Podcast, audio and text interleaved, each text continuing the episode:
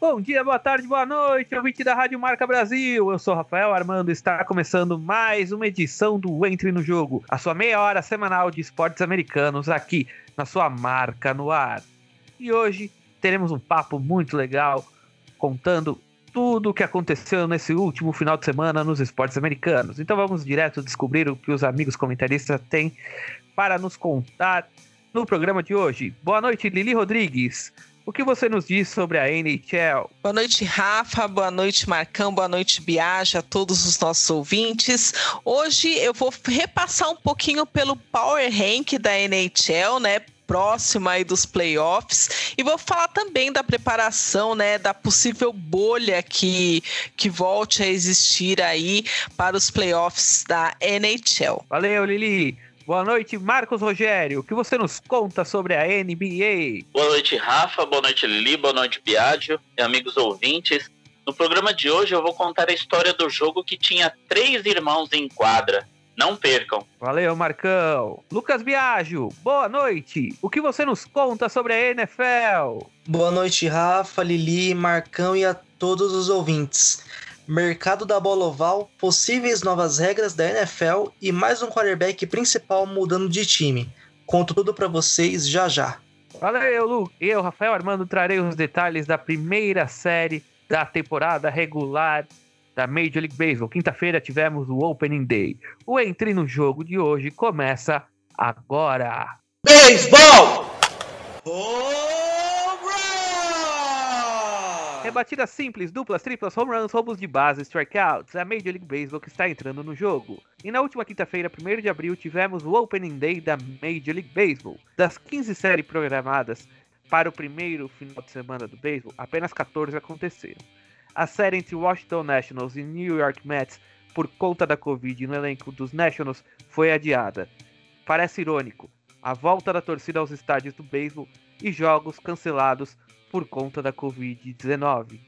Mas, como é bom ver que tem torcida no estádio, apesar dos riscos, dá uma dinâmica diferente para o jogo. Espero que aqui no nosso país tenhamos vacinas que nem tem nos Estados Unidos e as torcidas também possam voltar aos estádios quando for seguro, como já está mais seguro para eles voltarem lá nos Estados Unidos. E nessas primeiras séries que tivemos a partir do Opening Day, Tivemos seis duelos exclusivos de times da Liga Americana, mais cinco duelos da Liga Nacional e mais três interligas. A maioria dos duelos foram até entre as divisões das próprias ligas.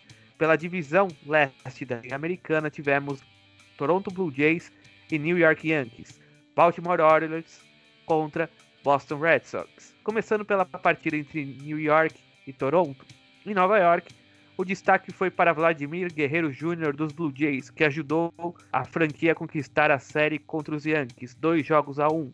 Já os Red Sox parece que continuam numa, navegando em uma maré bem fraca. Mesmo com um jogo adiado por conta da chuva, os Red Sox perderam as três das quatro partidas programadas contra o Baltimore Orioles. No somatório das três partidas que aconteceram, já que uma não aconteceu, os Red Sox sofreram 18 corridas e anotaram apenas 5.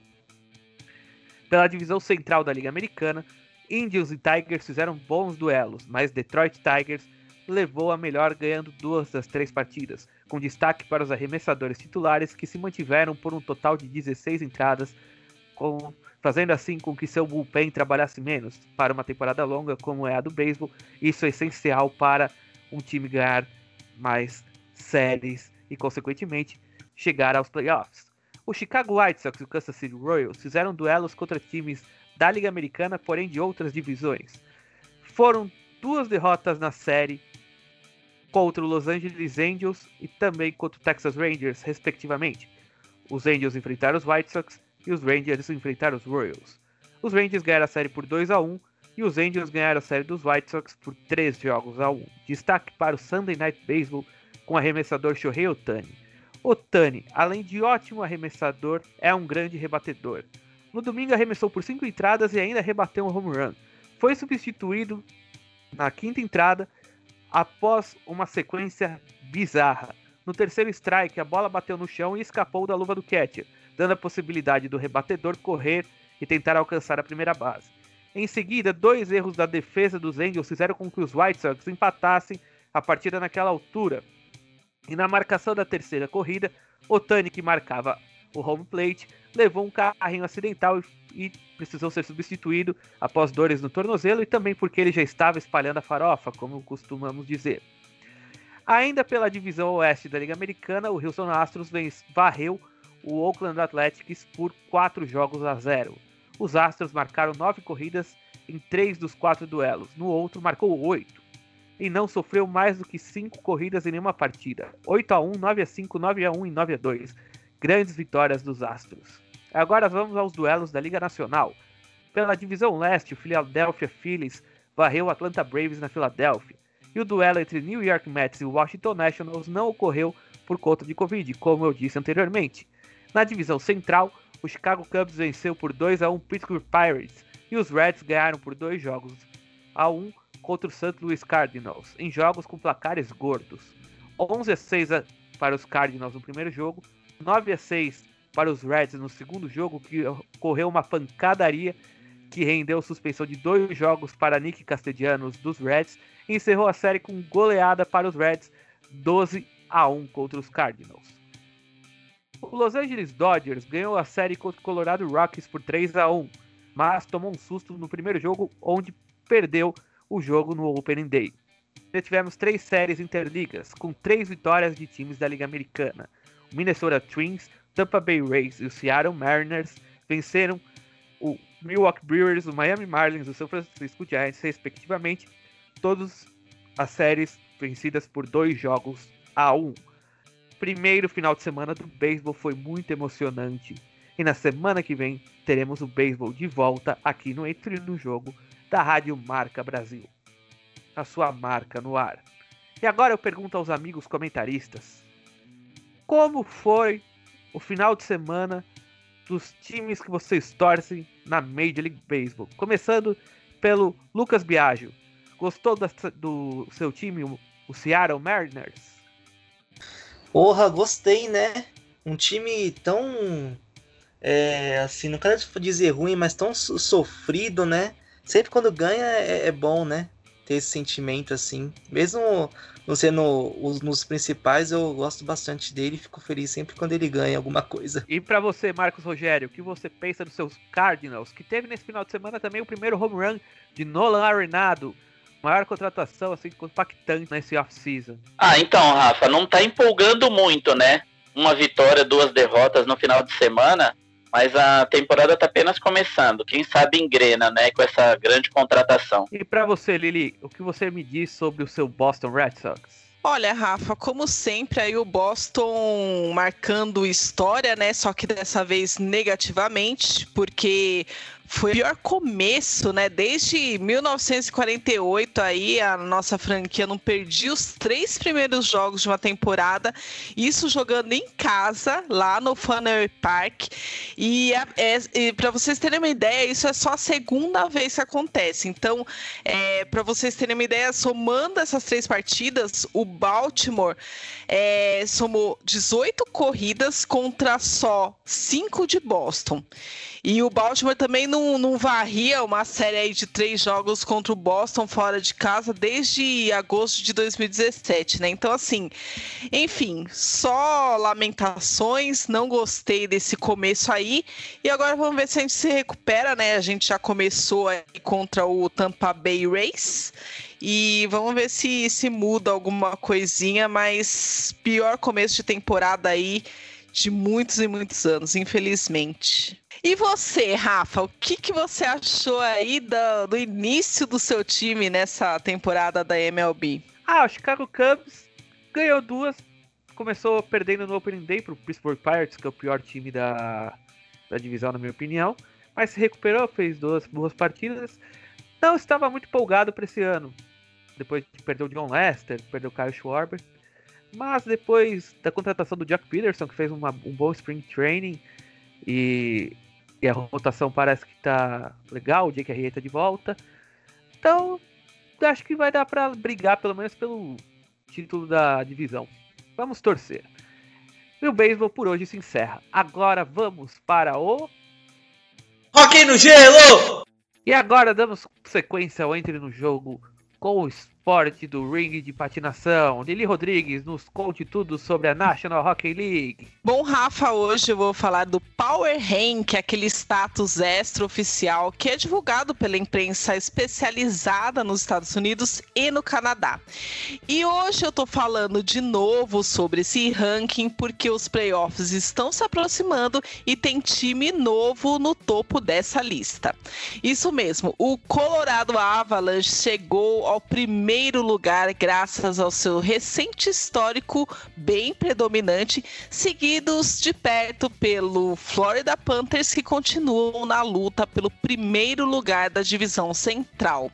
Enquanto isso, aproveitando a disputa pelas colocações dos playoffs dos times das divisões Central e Oeste, estão, que estão começando a ficar muito interessantes medida que algumas equipes surpreendentemente começam a surgir nesse topo. Na divisão central, por exemplo, o Nashville mudou completamente sua temporada e alcançou a quarta vaga dos playoffs após ultrapassar Dallas e Chicago. Os Blackhawks ainda têm chances, enquanto os Stars possuem uma grande vantagem de jogos por disputar, então tem muita coisa, até por conta da Covid, o que poderia dar a eles alguma chance de entrar aí nesses mata-matas, mas ainda não está muito definido.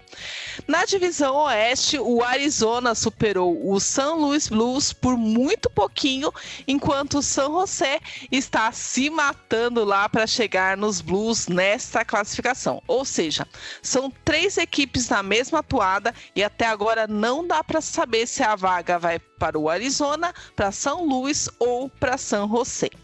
Resumindo, o Power Rank da NHL desta semana ficou assim. Em primeiro lugar, o Colorado Avalanche, como eu falei para vocês, então o placar ali deles é 15-2-3 nos últimos 20 jogos.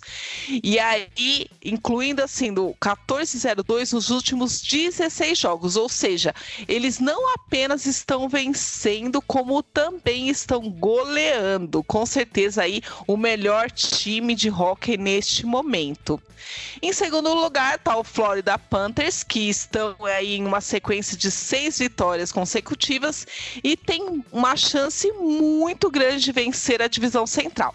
E é um azarão porque ninguém esperava por isso no início dessa temporada. Em terceiro lugar, o Tampa Bay Lightning, que é o atual campeão, que atingiu essa primeira queda real até no último domingo, na derrota para o Detroit. Então, é, mas né, não dá para divisar, de, de duvidar de nada quando a gente fala do Lightning aí, o atual campeão. Então, é uma equipe muito boa e deve focar agora então nesse descanso até os playoffs. E pela ordem temos aí as demais equipes em quarto lugar, o Carolina, a Carolina Hurricanes, em quinto lugar o Washington Capitals, né, que estão chegando nos playoffs graças à sua defesa, que é incrível. O Pittsburgh Penguins está em sexto lugar, em sétimo tá, olha só, o New York Islanders, quem sabe aí também abocanhando uma vaguinha. E em oitavo lugar, o Toronto Maple Leafs, que só conseguem ganhar na proporção na prorrogação ou em pênaltis, né? Para vocês terem uma ideia, eles têm apenas três vitórias em tempo regulamentar nos últimos 14 jogos, então só vence na prorrogação. Em nono lugar, o Minnesota Wild. Em décimo, o Vegas Golden Knights, que estão em queda livre aí no ranking e também no campeonato. Em é, décimo primeiro lugar, Edmonton Oilers. Em décimo segundo, Nashville Predators. Em décimo terceiro, Boston Bruins, outro em queda livre aí. Em em 14, o Arizona Coyotes. E em 15, o San Jose Sharks, que dispararam nos últimos rankings. É o maior salto, inclusive, dessa semana aqui em relação à outra. Tem uma sequência de quatro vitórias consecutivas.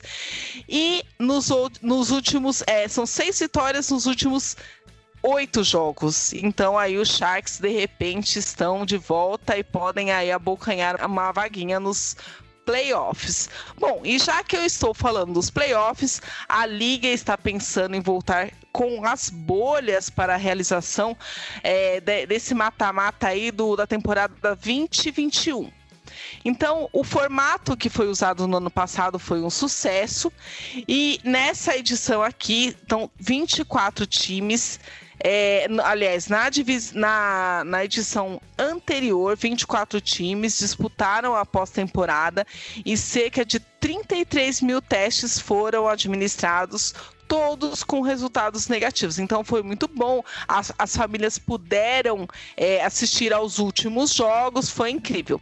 Então, de acordo com a imprensa lá dos Estados Unidos, 29 das 31 franquias da NHL tiveram jogadores ou membros da comissão técnica colocados no protocolo da Covid-19 da liga e alguns tiveram que adiar suas partidas ou mandá-las para um outro estado.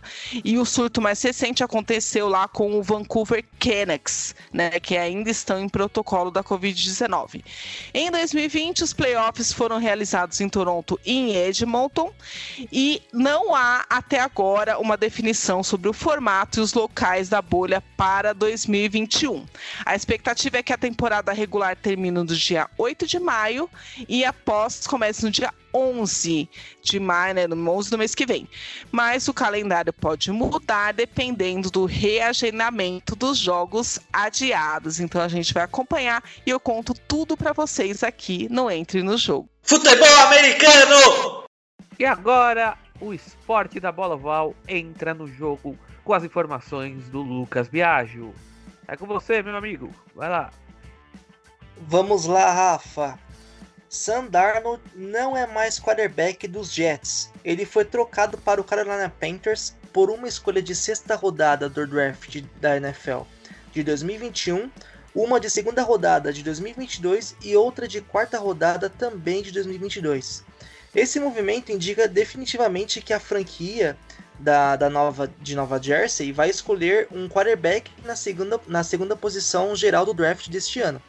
Já os Panthers devem apostar em Darnold brigando pela posição com Ted é, Bridgewater, que foi o titular na última temporada. E de acordo com a maioria dos, dos especialistas, os quarterbacks mais prováveis que os Jets devem escolher são Zach Wilson, de BYU, e Justin Fields, da Universidade de Ohio State. Falando em possíveis quarterbacks draftados, o New Orleans Saints planeja escolher Kyle Trask do Florida Gators para 2021, mesmo já tendo os veteranos Tyson Hill e James Winston no time.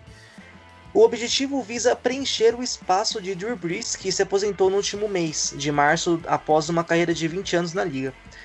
A franquia de Nova Orleans não planeja quarterbacks com melhores, com melhores prospectos, como o Trevor Lawrence, Justin Fields e o Zach Wilson já mencionados pois possuem apenas a 28ª escolha geral. Kyle Trask, de 23 anos, jogou as últimas três temporadas pelo Florida Gators e apresentou boas atuações, principalmente nos últimos dois anos.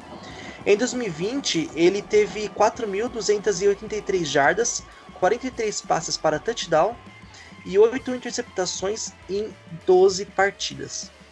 Agora um pouco do, do mercado da bola oval os Indianapolis Colts assinou um contrato é, com, com o safety Sean Davis por um ano de depois de ter jogado por cinco temporadas pelos Steelers.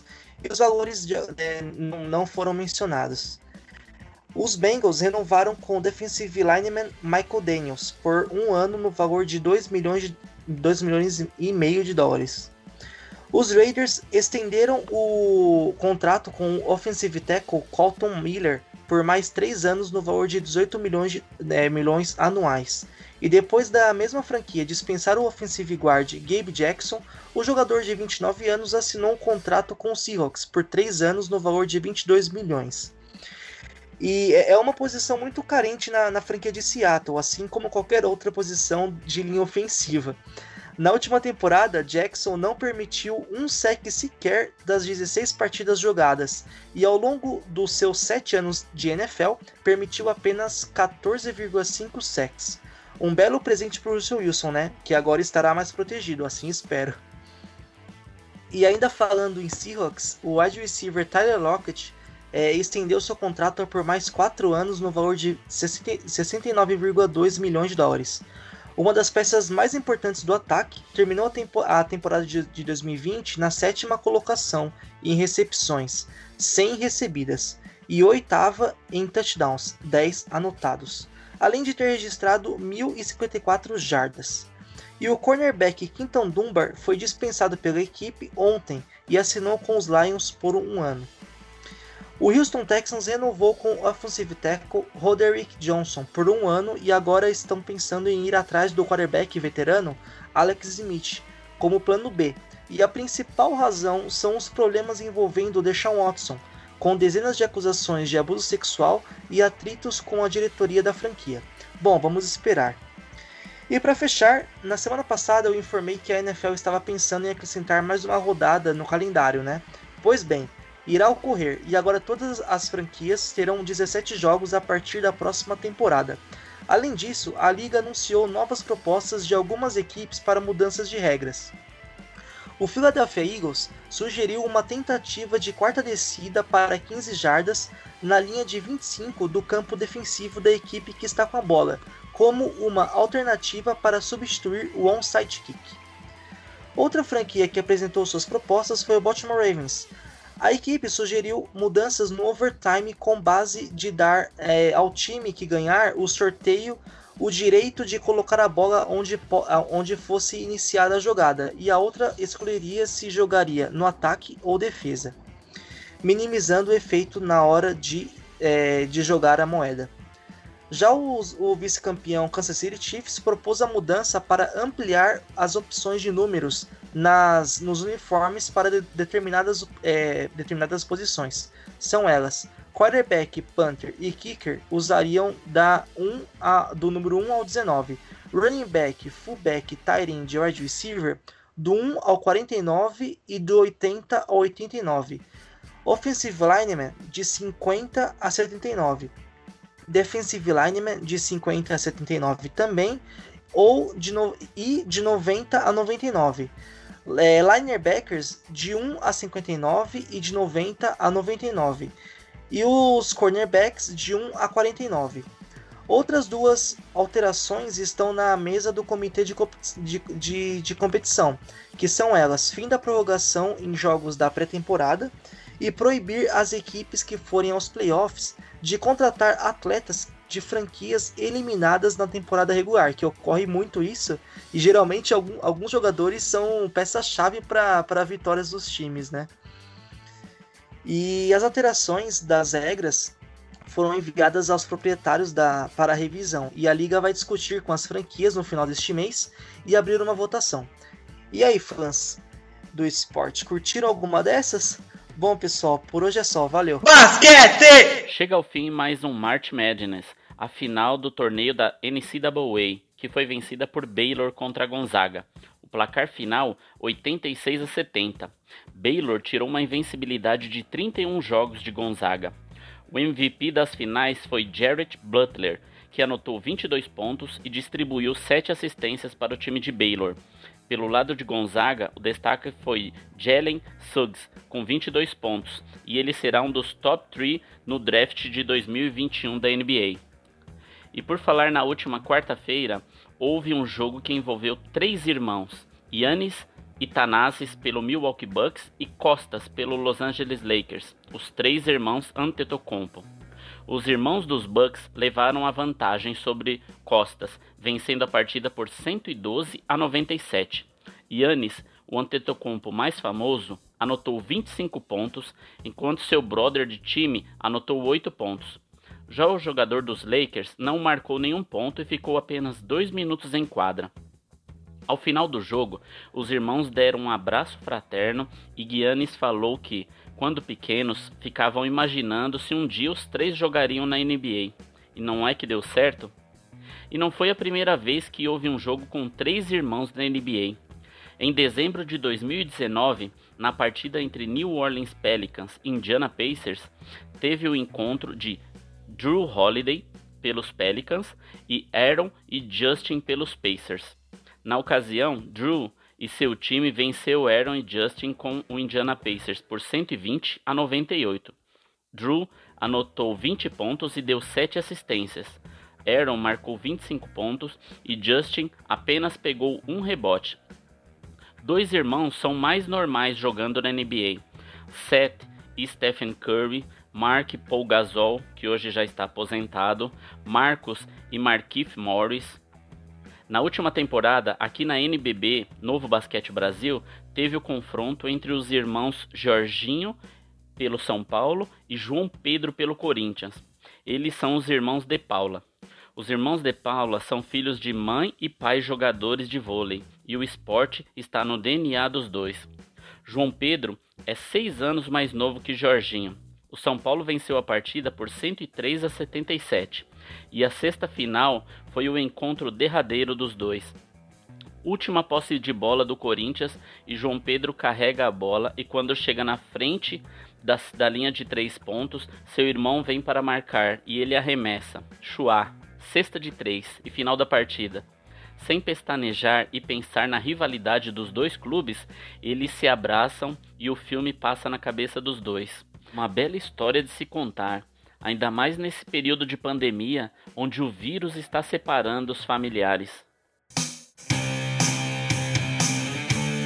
São quase dois anos no ar, trazendo muita informação e curiosidade sobre os esportes americanos. Quero agradecer você, ouvinte, a Rádio Marca Brasil, Marquinhos do Padovan e os meus amigos comentaristas, Piaggio, Lili e Marcão.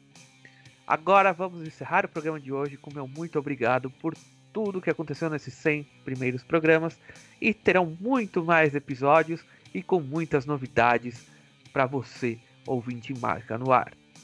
Boa noite, Lili Rodrigues. Uma ótima semana para você. Uma boa noite, ótima semana também, Rafa, Biagio, Marcão, todo mundo que está ouvindo. Se cuidem, hein? Valeu, Lili. Boa noite, Lucas Biagio. Uma ótima semana para você. Boa noite, Rafa, Lili, Marcão e a todos que nos ouvem. Uma ótima semana para todos nós. Até semana que vem com mais NFL. Valeu, Lucas. Boa noite, Marcos Rogério. Uma ótima semana para você. Igualmente, Rafa. E boa noite e boa semana também para Lili, para o Biádio, para os nossos amigos ouvintes. Semana que vem tem mais histórias da NBA aqui no Entre no Jogo, da sua rádio Marca Brasil. E finalizando, um parabéns para mim. 43 primaveras. Parabéns, Marcão! Muitos anos de vida, saúde e paz. Esse programa de hoje também é para você. É isso aí, parabéns, Marcão. Feliz aniversário, Marcão. É isso aí, nosso comentarista. Valeu, Marcão. Parabéns mais uma vez. E eu, Rafael Armando, me despeço com um grande abraço. Até semana que vem. Se cuidem, pois a pandemia está cada vez pior. Proteja os seus familiares, proteja seus amigos. Até a semana que vem e fui!